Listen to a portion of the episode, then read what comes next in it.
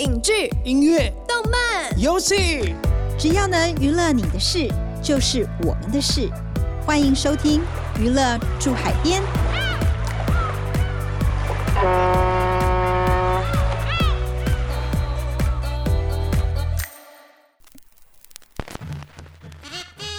谁来哈罗？欢迎收听由静好听与静周刊共同制作播出的节目《娱乐住海边》。我是对记者咄咄逼人、讲话又经常失态的灭绝师太。今天邀请的大来宾是金钟视帝黄河。Hello，大家好，我是黄河。以及有在收听我们节目的听众朋友，一定不陌生的静周刊娱乐产业组的电影活字典怡肥姐。Hello，大家好。上一集呢，我们让黄河老师对大家示范了六十秒 action 的独角戏，只算是牛刀小试，一块小蛋糕。这一集呢，我们要对黄河老师来个进阶版的表演。六十秒 action，六十秒 action 呢，我们是请来宾做六十秒挑战。但这一集的六十秒 action 是要跟师太我演对手戏，但我觉得，嗯，这个气话是怎么回事？怎么觉得是整到我自己呢？嗯啊，是对我看到题目的时候也觉得，嗯，蛮有趣的。啊，所以我真的，我现在这整个冒汗，手心冒汗，然后额头也在冒汗，那就请那个。黄河老师多多那个谅解我的，没有问题，绝对没有问题的，完全是素人大挑战，好玩就好。那我们是不是要先请黄河抽个题目？好，那我们请黄河老师来帮我们抽一下那个对手戏的情境。好刺激哇哦！黄河安慰失恋的好友，同时好友也是自己暗恋的对象。什么？师太觉得你是不太不太好意思，真的。等一下我要出去的时候，会不会有人跟我收钱之类的？就说今天录音其实是要倒贴这样子。所以这个是要打电话，还是要在旁边，在家里安慰，在电话里安慰？我我我我在旁边。我先我先看一下，我现在突然有点紧张起来了，我现在觉得 脸红心跳。OK，好，所以等一下那个哦，黄河老师要安慰我就对了啊，我安慰安慰师太这样好。师太失恋了，不好意思，被暗恋，好好好，OK，好，所以现在要开始了吗？那我们就黄河老师就先，因为你比较有，可以啊，可以啊，可以啊，对不对？你要行行行，就是如果以后你这个上课以后有就是实际演练的课的话，你我等于就是先提前上了一个这样的课，对不对？是。一对一是哇塞，真的是哇塞，怎么样？哇塞，是老人赚到了，赚到了！哇塞，连我自己都觉得很压压力很大。一对一教学很难，对，一对一教学，一对一教学那个收那个费用比较高一点。对，他说对。好，OK，两位准备好了？好，好，OK，Action。好了。哎、欸，师太，嗯，我觉得不用不用难过了啦。他也，我是觉得他也没那么好啦。你，我觉得你可以找到更好的。你身边还是有很多朋友都很照顾你啊，对不对？也会陪你，所以你不管发生什么事情，你不管遇到什么问题、什么困难，你都可以跟我说。我就任何事情，就算你就是喝杯酒。聊天不用讲什么也可以。这都五年嘞，我觉得这样就放弃。我觉得真的，我觉得开心最重要。这跟你在一起多久一点关系都没有。但我很我还是很开心啊。我觉得是他不开心啊。那他不开心，你怎么会开心呢？你为什么不跟一个会喜欢你、照顾你、在旁边陪你的人，在旁边安慰你的人在一起呢？你为什么不跟你身边？对不对？好好照顾你的人，这样子没有，但但是因为我我我还是喜欢他啊，所以我还是尽量的想要让他开心啊。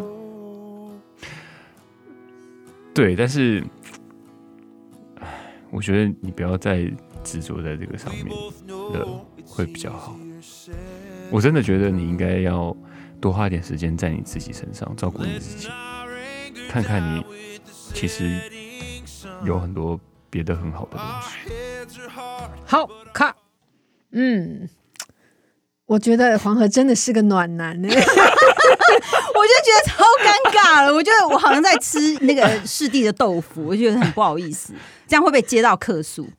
制作人，制作人，因为大家有觉得我有那个，我千万我觉得是没有自肥之嫌，我没有自肥的嫌疑。就大家要客诉的话，可以客诉那个制作人。你知道，大家就可以体会到在偶像剧的时候的去诠释那种很极度浪漫、粉红泡泡，其实，在某些时候。真实生活中其实会充满尴尬的，就是在那个时候，但是你还要很享受跟 enjoy，然后面对这个重复一来再来是很，对啊，折磨人的事情。哦，我真的觉得当演员真的是很不容易的事情，而且我我现在终于可以体会到，就上一集黄河老师说的，嗯、为什么不敢去看自己的，就是刚开始的时候都不敢看看自己的作品。我。刚刚制作人说要再回放一次，我说哦，千万不要！我的整个已经觉得 我想要打个洞钻到地下去，你都脸红了啊、哦！真的，就觉得天哪，这吃他豆腐嘛？真是很不好意思。而且第一次哎、欸，你看你你们如果你们演戏的时候，你面对可能没有什么时间去培养感情，或者是有什么，嗯、然后第一次见面可能就要。还吻戏，妈呀！床戏，滚床单，对，疯了！到底是怎么回事？其实很多时候我都觉得有点，有点像疯子。对对，你就就是导演说 action 的时候，你就要一秒进入那个状态。是的，没错。对，哎，我这样的话更让我们觉得这个要上老师的困难，对，要上那个黄河老师的课是非常重要一件事情。对，大家一定要去听黄河表演心法哦，趁机打广告，真的。听制作人说，刚刚在催促说还有另外一题，我来祈祷一下，不要再什么抽到什么又是他女友之类的分手，有的没的，这超尴尬的。好，那我们请好，请黄河老师来帮我们再抽下一个情境题，抽一下。嗯，这一题的题目是黄河打去问迟到三小时的朋友人在哪？哦。这个我我觉得我 就比较有信心了。那我想问一下，这个朋友是多？怎样的朋友？对，什么朋友？哦，多熟的朋友？那不然好好朋友好了。好朋友，很好的那种。因为不熟的话，通常也可能就不好意思去对，好骂对方或是什么的，可能就啊算了，就可能等。好，来，好不好？可以。而且我觉得我我我我还我还蛮。就是我希望我自己蛮可以的啦，就不知道念完 action 之后会是怎么样，因为我常常迟到。可以啦，可以啦，OK 啦，就本色演出就可以了，好不好？OK。通常本色演出比较容易拿奖，对不对？对，乱讲，没有没有不一定。本色演出是一个很，就是台湾很常见，或是说大家比较容易接受的表演方法之一。嗯嗯，因为比较靠近自己，对对，比较不容易尴尬。真的。对，好，好，好，那我们就来演一个迟到的友人，准备好了？没问题。好，OK，好，Action。喂，哎，你在哪里？哎，我跟你讲，我我我转个弯就到了，转一个弯，转一个弯，对对对，转一个弯就到了。你你你你再你再等我一下五分钟，我们约五五分钟，五分钟，我们明明就约十二点，现在都要三点了。不是，我跟你讲，真的很塞。你你你你知道今天？你知道今天礼拜五哎、欸？我跟你说，我超早就出门了。我跟你讲，我提我讲我们约十约十二点，对不对？我我跟你讲，我十点就出门了。没有，我们也不用去吃了，我们就直接。台北市的交通超烂的，我跟你讲，我刚刚在路上还打了一九九九，我就客诉。他说奇怪，怎么会这样？为什么会这么塞？我跟你讲，转个弯就到了。你在哪里？我就跟你讲，转个弯就到了，转一个弯。好不好？你再等我一下，五分钟。哎，你到了，你到了，打给我。我我跟你讲，你们你们先点，你们先点。没有没有，你你你们你们先点，不然我跟你讲，你可以，你你你很你很饿，对不对？我我我一听我就觉得你你到打给我，我我过去很快。你你你你过去很快是什么意思？我我你要先去上厕所。我现在刚好在也在路上。你也在路上，你在跟我说什么？我马上就到，我一定比你早到。我跟你讲，我我一定比你早到。你现在是要离开了是吧？我觉得你，我跟你讲，黄河，你真的不可以，门都还没有出。你真的可以，你真的不能让你，我们是不是好朋友？我觉得你根本，你觉得我会骗你吗？你根本还没有出门五分钟，我真的已经出门。我跟你讲，台北市的交通真的超烂的，我就我真不知道。那你先来我家接我。我也去。你看，对不对？看。哎，觉得觉得怎么样，老师？我觉得 OK，完全 OK。你觉得完完全 OK 吗？完全 OK 你觉得我是不是一个可以出道了，可以出道了，有感觉有本色演出，对不对？有，我觉得完全有。因为通常我也是跟人家讲，我转个弯就到了，通 常这个弯都转很久，通常就是从那个宜兰转到什么东北东北角海岸的一个弯，那个弯很大呀，很大的弯，对，很大的弯。我觉得认识那么久的好朋友，迟到三个小时，真的就是。点电话过去就是直接三字经了，真的直接开屌啊！还有 还要讲什么？他家敲门了，真的。对他迟到三个小时，大概也不会问了，直接走人嘛？没有，就大家吃吃完就回家，就再见。对耶，如果真的知道这个，他打电话来就说啊啊，你有去哦啊，我以为你不会来嘞。原来吃完就走了，然 后你就这样对你的好朋友，对不对？迟到了，迟到三个小时根本就不用问了。真的，三小时真的有点有点太久了。看完刚两位的演出，我觉得呃，我很好奇，黄河就是一般选角试镜的时候，导演或者是选角指导，他们也会像这样要求演对手戏的演员一起试演吗？其实台湾试镜有分非常多种。然后每一次的试镜，其实也依照这个选角的个人喜好去调整。有时候只有摄影机，有时候会有一个人在旁边帮你对台词，但是他不会陪你演，他就跟你讲话而已。那有时候会下去演，有时候也会教你怎么演，或是帮你调整。但是很多时候是只有一台摄影机放着，你就自己演自己的，就这样子，就独角戏这样演哦。对，所以其实常常，尤其不是主演。尤其在分为演员的小特大特的情况更多，那就他们来说，他们已经没有那么专业，也没有那么多经验，可是他们的面对的困难是最难的，嗯，因为他就是对着摄影机演，反而主角往往很少试镜，比较多是跟导演跟剧组聊天，对，所以我觉得就是在某一些上面，其实是有一些奇怪的现象啊，我觉得。嗯，黄河，那你觉得饰演的时候，怎样的演员他比较容易脱颖而出？那饰演之前可以做一些什么样的准备，让自己的表现更好？怎样的演员容易脱颖而出？这个太多因素了。在试镜的时候，还有可能的因素是包括演员之间的搭配。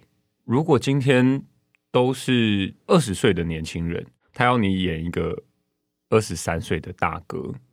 可是今天来的演员刚好都是十八九岁上下，你一搭配进去看起来就是老，或者是说今天要演他们选角都是二十五六岁的，但是你才二十三岁，你就是看起来年纪就是小人家一截。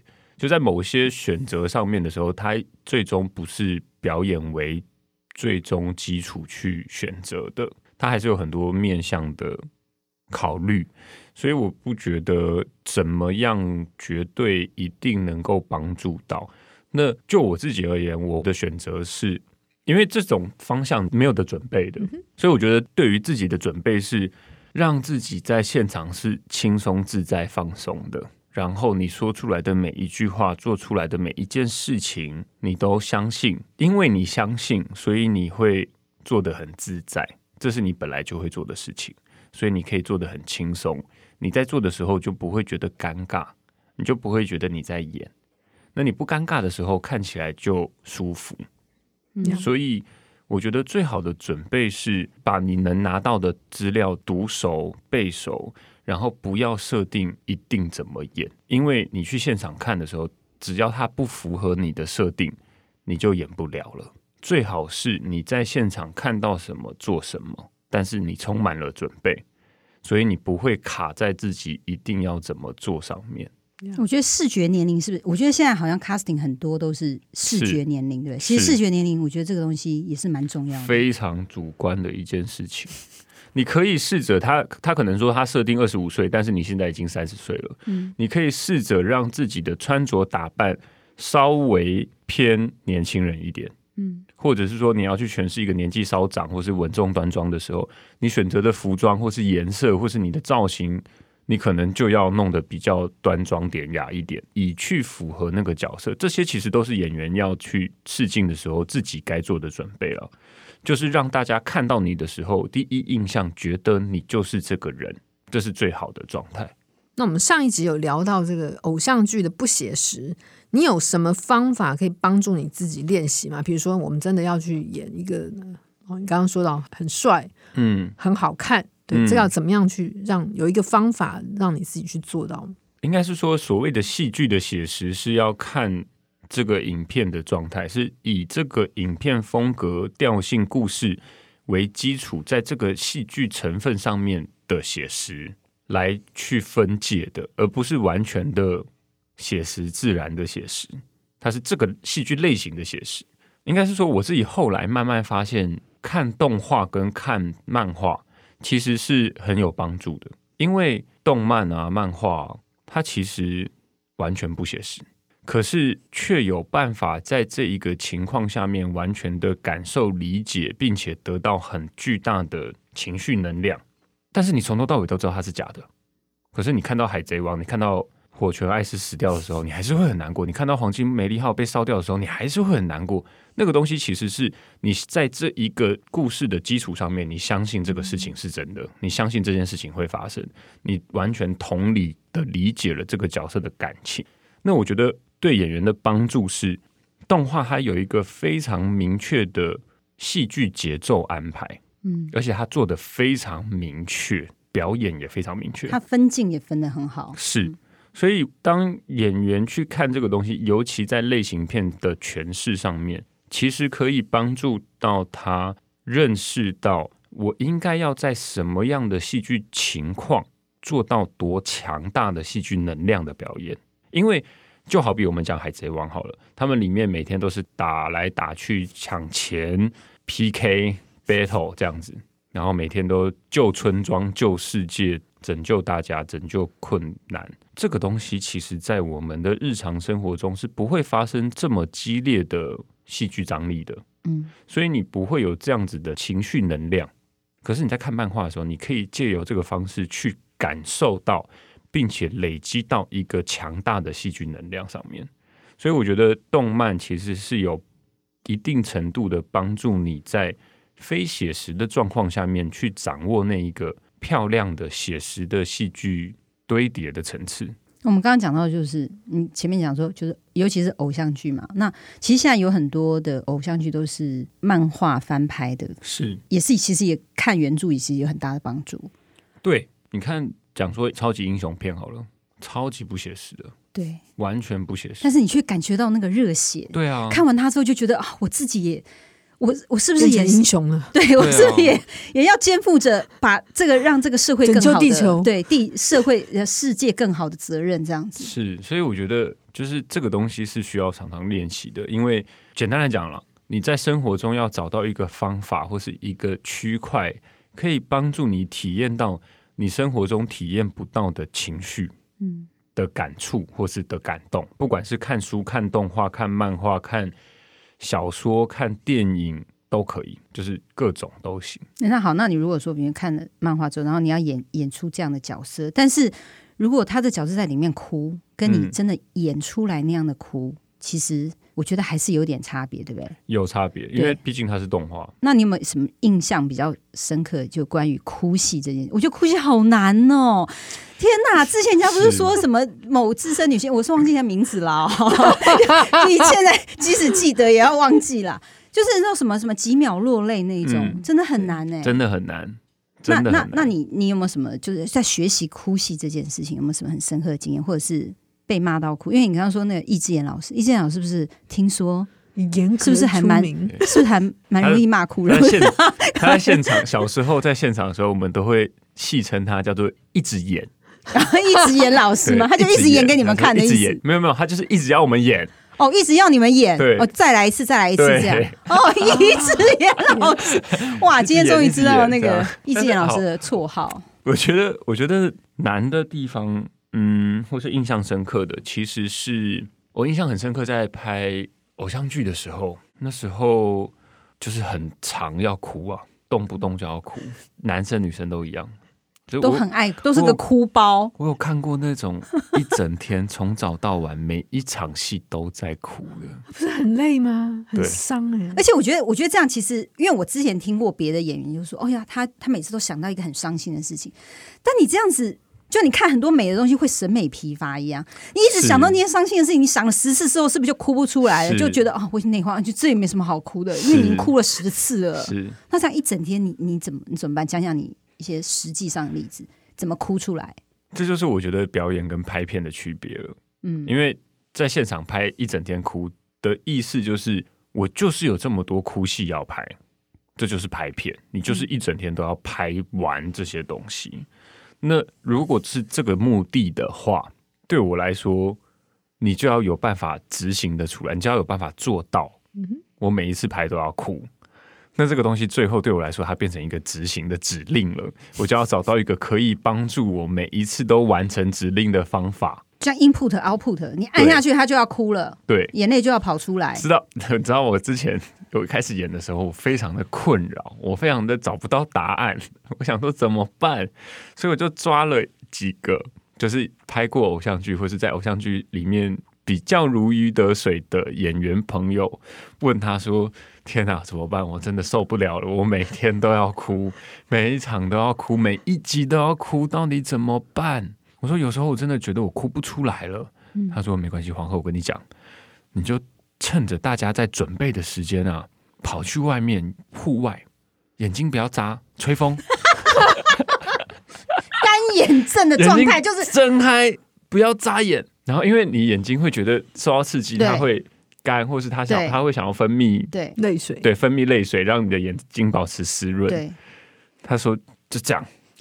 然后导演喊，就是我要等一下啦，准备，然后就赶快再回来这样子之类的啦。他他的意思就是说你，你你总有个方法嘛，或者是说有些人会说什么，在眼睛下面涂那个凉凉的薄荷油，那这样会一直哭哎、欸。但下一幕下一幕没有要哭的时候，导演还骂你，没准你哭，你哭什么哭？但是我觉得呢，这些其实都是演员在现场为了要达到他每一场都要哭而不得不做的。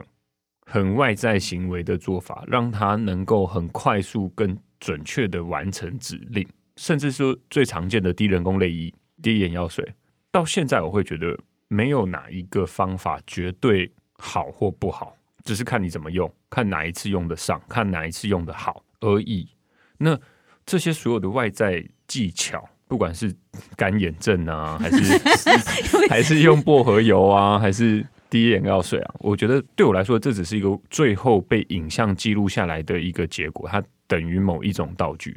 而最根本的是，这个角色、这个演员有没有办法透过他的声音、情绪跟状态，然后让这一切融合在一起，然后令人相信这一场戏是在最后荧幕上面看起来是非常真实而情感流露的。观众不会看到他怎么哭，不会看到他前面的准备，而是被他最后的呈现感动，并且认同他就是这么的令人心碎。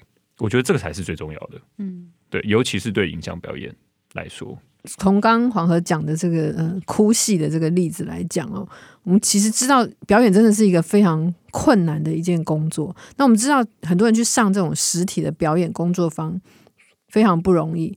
因为你需要这个肢体的训练，或者是要学习临场跟对手演员的互动。那这一次静好听推出的课程只有声音，你觉得从声音开始学习表演有什么特别的地方？特别的难？没有，因为我一开始在使用声音教表演的时候，其实就很清楚的知道这个状况了。因为就像是怡菲姐刚刚讲的说，你表演必须透过肢体、透过情绪、透过。很多东西互动也很重要，对，对不对？丢球丢来丢去的过程，对，还有对手，嗯，对，它其实有很多个方面才能够构筑出这个东西。当你只有声音，只有你一个人，其实相对来说非常困难。在很多解释或是了解上面，你必须要透过文字转化成一个可以被理解的方式解释，然后他还要能够理解你的解释。再用他自己来诠释，哇，超级困难。可是我自己在做的时候，我发现到里面的好是其他环节，或者说其他的表演工作坊、表演课比较难达到的效果是，因为它只有声音，所以在某些练习的时候，他不会因为看见了其他同学的表演选择，或是看到了其他同学的表现而让他有一个既定印象，觉得应该要那样演，或是说，因为他没有看过，所以他在单纯只听解释的时候，他可以有非常多他自己的想象或是想法，而没有哪一个绝对呈现的样貌。那我觉得这个东西在对于演员一开始建立他的想象力、他的感受力，是一件非常有帮助的事情。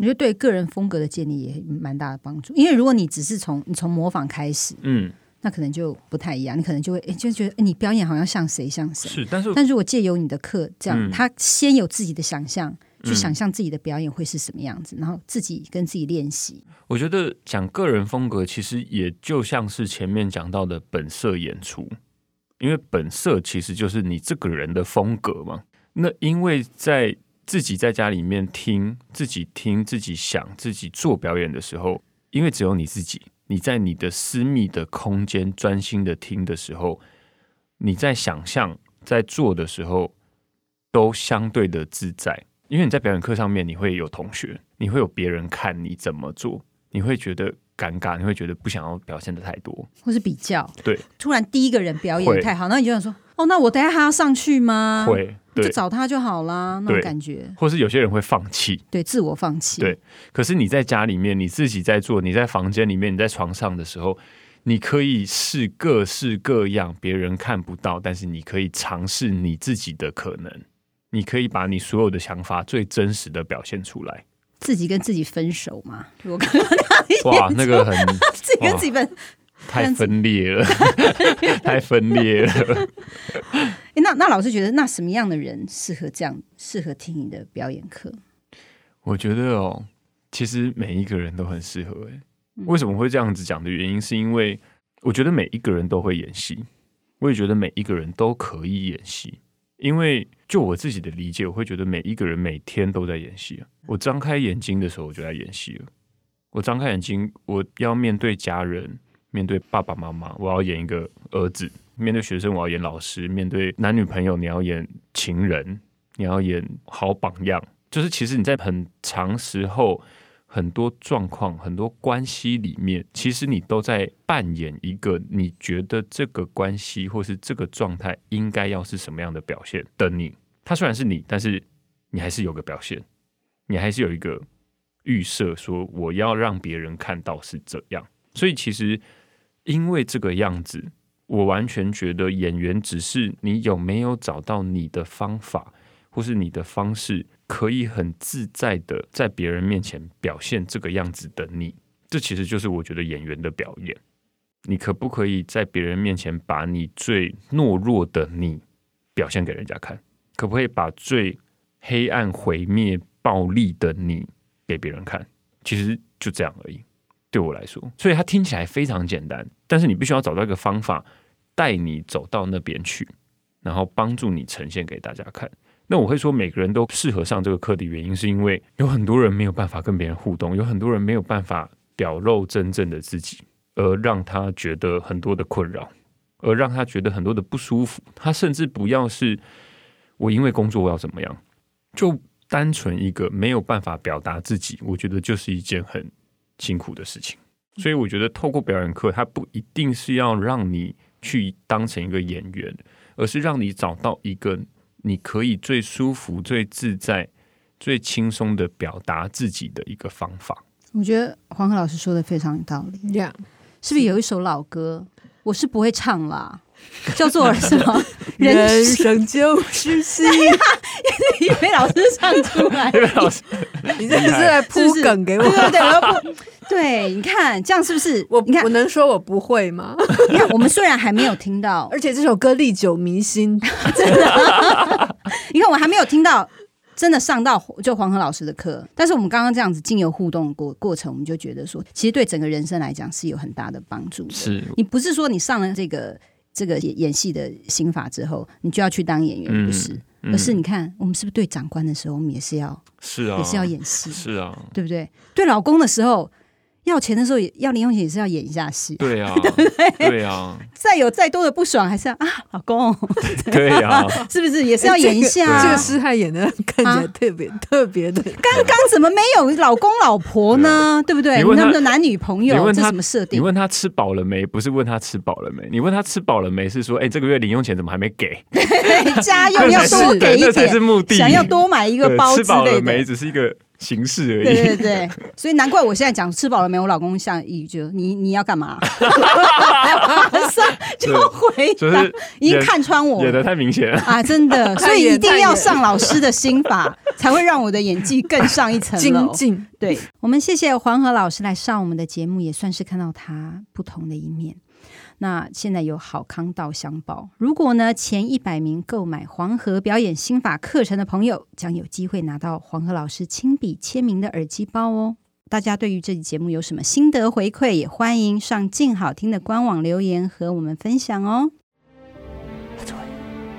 我一直听到有人叫我的名字，那个秘密基地里面有一面墙，墙上有一幅画。有我所有的灵感，你是我的丽丽，只能是我的丽丽。难道我一个人爱你还不够吗？把我的书还给我，你把你从未来买的书还给我。我看到一条路，一条没有人走过的路。你呢？你从我的眼睛里面看到了什么？这门课会有十个表演常遇到的关卡，十五个破解的招式，六部影视作品范例。九个日常表演训练，还送你一份影视化剧本，让你可以对照练习。而且所有的作业我都会亲自批改哦。所以现在就上静好听，收听黄河表演心法。我是黄河，让我带你踏上演员的养成之路。感谢听众收听，也请持续锁定由静好听与静周刊共同制作播出的《娱乐驻海边》，我们下次见。想听爱听，就在静好听。